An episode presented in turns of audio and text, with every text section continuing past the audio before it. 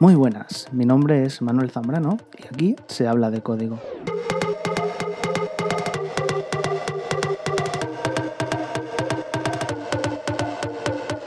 Bienvenidos a Aquí se habla de código, un podcast dedicado a charlar sobre temas relacionados con el mundo tecnológico y de la programación. En el episodio de hoy vamos a hablar sobre los problemas que nos encontramos al aceptar cualquier cambio o tarea que el cliente propone y que eh, a veces decir que no es la mejor opción. ¿Vale? Seguro que todos los que trabajamos en el mundo de la programación y la informática nos hemos encontrado alguna vez en la situación de tener que aceptar cambios que no nos han sido consultados previamente. Y tenemos que decidir a veces si podemos o no podemos hacer alguna tarea. ¿Vale? E incluso también si no eres de este sector, seguro que también has estado en esta situación, ¿vale? Eh, a todos nos ha llegado en algún momento esa incómoda sensación cuando aparece nuestro jefe y nos dice mm, necesitamos hacer tal cosa o el cliente nos ha pedido esta otra cosa. Por desgracia, estas tareas no siempre son consensuadas con el equipo y se toman eh, las decisiones de forma precipitada y eh, para intentar no dar una mala imagen con el cliente, pero que luego tiene unas repercusiones bastante claras y a veces bastante graves. ¿De acuerdo? Por ejemplo, eh, imaginaos que pues la persona que se encarga de, tomar estas decisiones, ya sea el comercial, el, jefe de equipo quien sea, eh, va a hablar con el cliente y el cliente le propone un cambio, ¿de acuerdo? Eh, esta persona no sabe si ese cambio se puede realizar o no, pero eh, por miedo muchas veces a que el cliente eh, se enfade o tenga una mala imagen de la empresa, muchas veces se dice directamente sí, se dice sí, lo vamos a hacer, o sí, lo vas a tener para la fecha que tú has propuesto. Pero esto a veces no es lo mejor.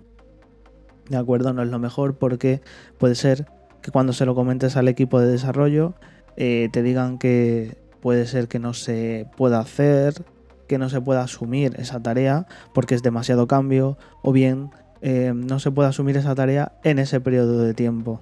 ¿De acuerdo? A lo mejor el cliente ha propuesto tenerlo para esta semana, pero eh, realmente esa tarea llevaría dos semanas.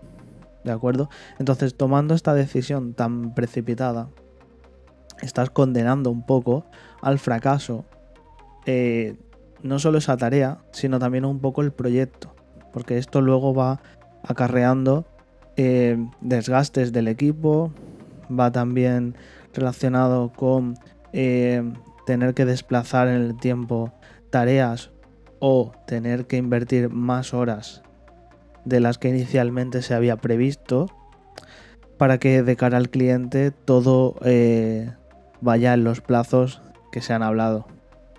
¿De acuerdo?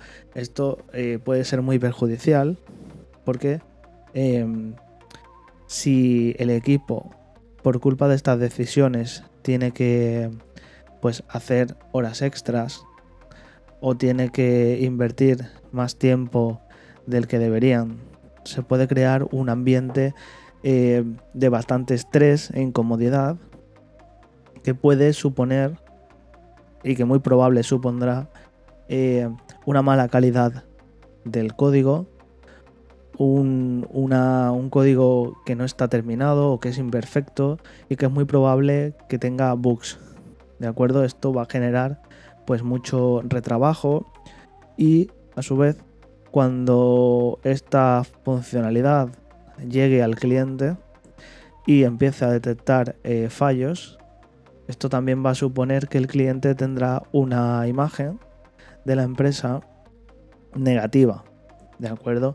Entonces, eh, si lo que se perseguía con tomar la decisión de decirle que sí inmediatamente era que no se tenga una imagen negativa o que el cliente no se enfade o que vea que podemos asumir las tareas, esto, eh, al contrario de lo que pueda parecer, produce el efecto eh, contrario. ¿De acuerdo?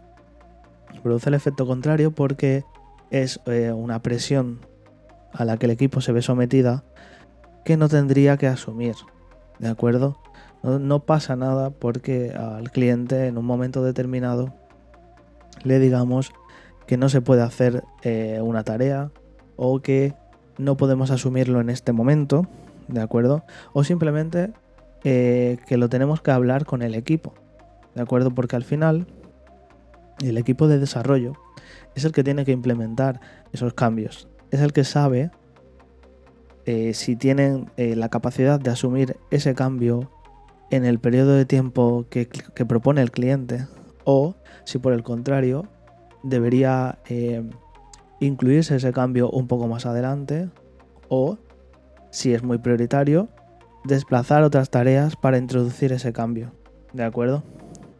Pero al tomar la decisión unilateralmente, lo que conseguimos es crear un mal ambiente, crear una sensación de presión, una sensación en la que los desarrolladores eh, tienen que echar horas, tienen que eh, sentirse obligados a terminar algo en un plazo que no corresponde, porque muchas veces eh, también estos cambios son muy precipitados, ¿de acuerdo? Y la responsabilidad en este caso es de la persona que se encarga de hacer de puente entre el equipo y el cliente.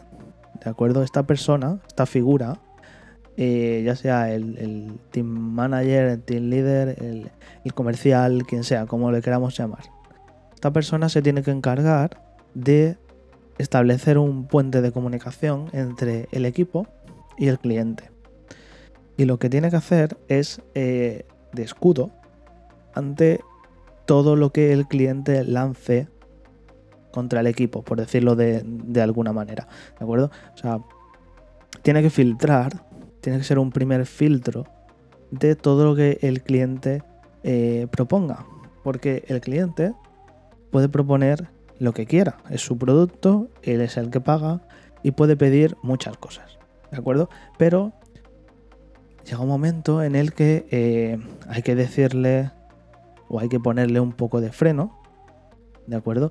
No porque no queramos hacer las cosas, sino porque el cliente a lo mejor no tiene conocimientos técnicos y eh, no sabe realmente qué implica ese cambio que está pidiendo. A lo mejor eh, hay formas mejores de hacerlo. A lo mejor eh, ese cambio es perjudicial para la aplicación, ¿de acuerdo? A lo mejor con ese cambio está rompiendo la experiencia de uso de la aplicación. Todo esto es una cosa que debe valorar un equipo técnico, el equipo de desarrollo, ¿de acuerdo? E incluso a veces también el equipo de diseño. Entonces, lo mejor es, si no estás seguro, que se le diga al cliente, eh, lo voy a consultar con el equipo. No pasa nada, el cliente no se va a enfadar. ¿De acuerdo? La mayoría de veces el cliente comprenderá y de hecho se tomará bien que esa decisión se tenga que consultar con el equipo de desarrollo. Porque eso implica que tú confías en tu equipo. Y eso implica que tú no tomas decisiones precipitadas. El cliente va a percibir eso como una muestra de eh, unión y una muestra de calidad. ¿de acuerdo? Entonces eh, se consulta con el equipo, el equipo ve si se puede hacer y si se puede hacer en el plazo propuesto y si no se puede hacer de esa forma o en ese plazo o hay opciones mejores, el cliente va a entender que tú le digas eso. No hay ningún problema, ¿de acuerdo? Lo que no se puede hacer es decir, eh, sí, lo vamos a hacer, lo vamos a tener para mañana. Llegas a la oficina, se lo dices al equipo y el equipo te dice esto no se puede hacer para mañana o esto no se puede hacer de esta forma o directamente esto no lo podemos asumir porque eh, la arquitectura no lo permite. Por ejemplo. ¿Vale? Esto va a suponer que el equipo eh, ya se sienta incómodo, se sienta presionado, no esté motivado. Muy probablemente tengan que hacer horas extras. Si tienen que hacer horas extras de forma continuada, y además están recibiendo un feedback negativo por parte del cliente, ¿de acuerdo? Esto va a generar un, ambiente muy desmotivador y de mucho desánimo y van a bajar su rendimiento. Los desarrolladores eh, sin motivación bajan su rendimiento y por tanto baja la calidad del producto final. ¿De acuerdo? Al final esto es una acumulación de bajada de rendimiento, de generar bugs, porque llega un momento en el que ya no sabes lo que estás haciendo, se generan bugs, el cliente los reporta, hay que solucionarlos, siguen pidiendo cambios, hay que implementarlos, se generan más bugs. Es un círculo vicioso del que es muy difícil salir una vez que se entra. ¿De acuerdo?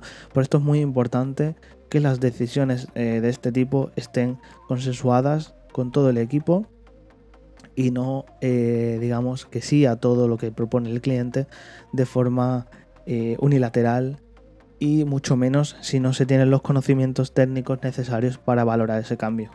¿De acuerdo?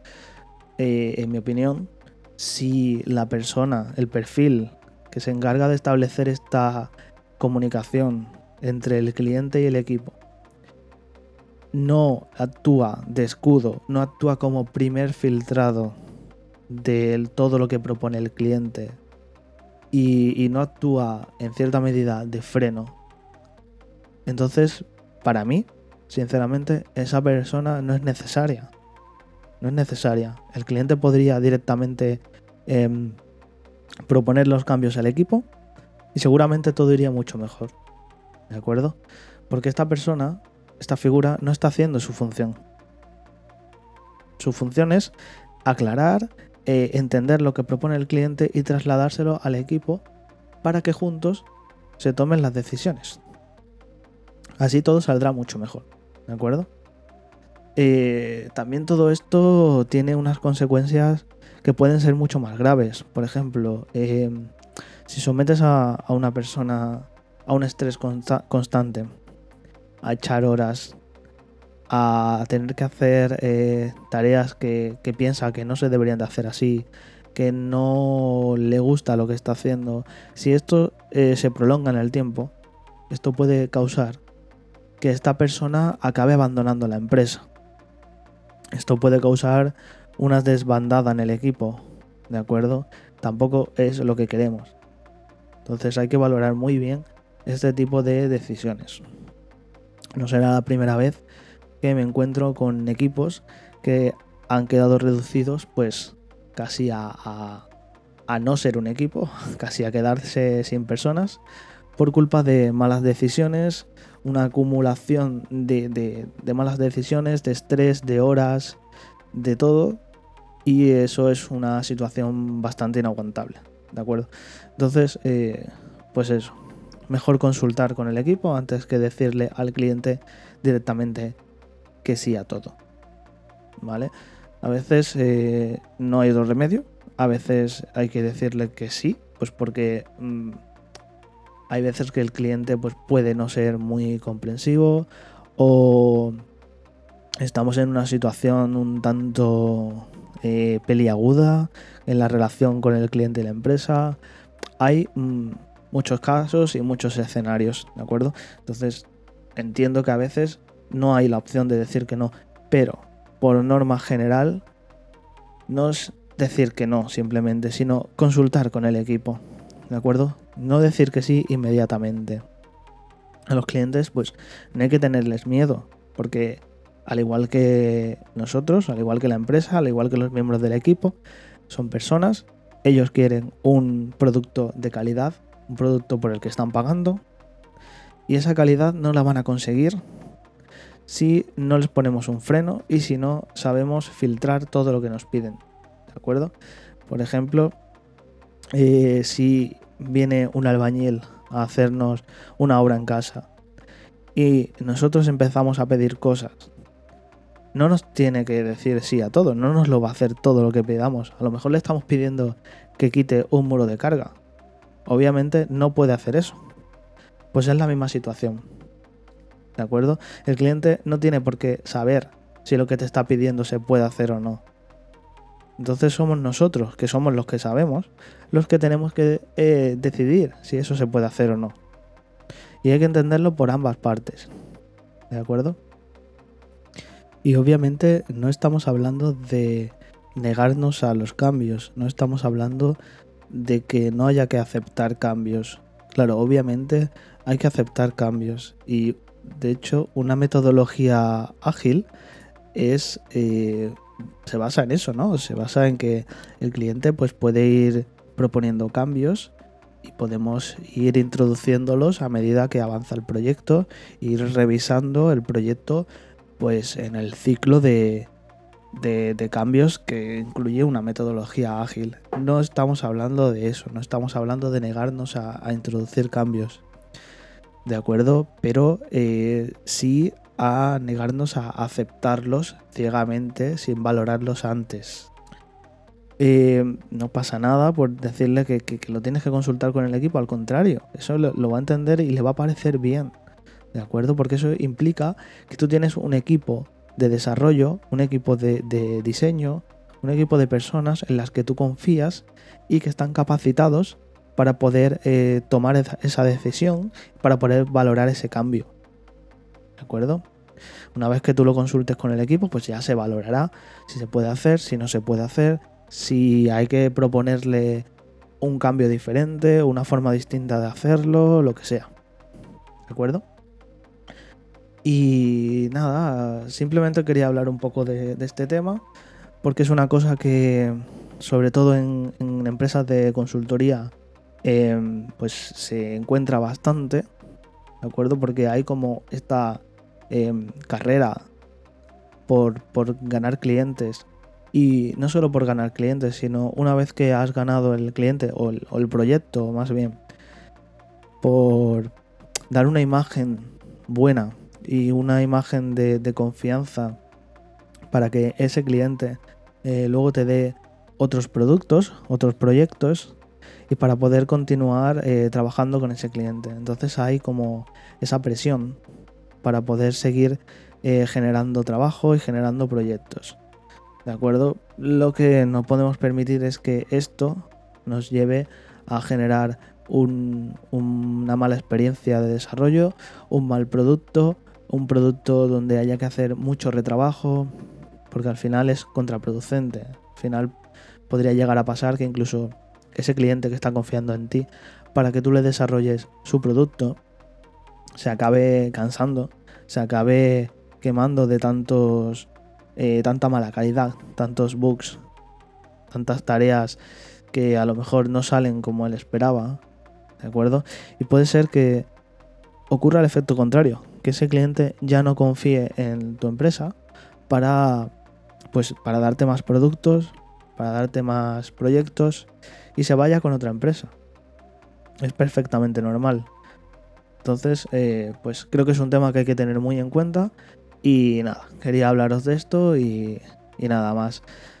Eh, bueno, si, os ha gustado el podcast, que hoy ha sido un poquito cortito, pues agradecería que me dejarais un, comentario, una valoración positiva. Eh, podéis escucharlo tanto en ebooks como en Apple Podcast, como en Google Podcast, en Spotify, en las principales plataformas de, de podcast. Y nada, sin más, pues hasta aquí el capítulo de hoy y nos vemos en otro podcast con más contenido. Adiós.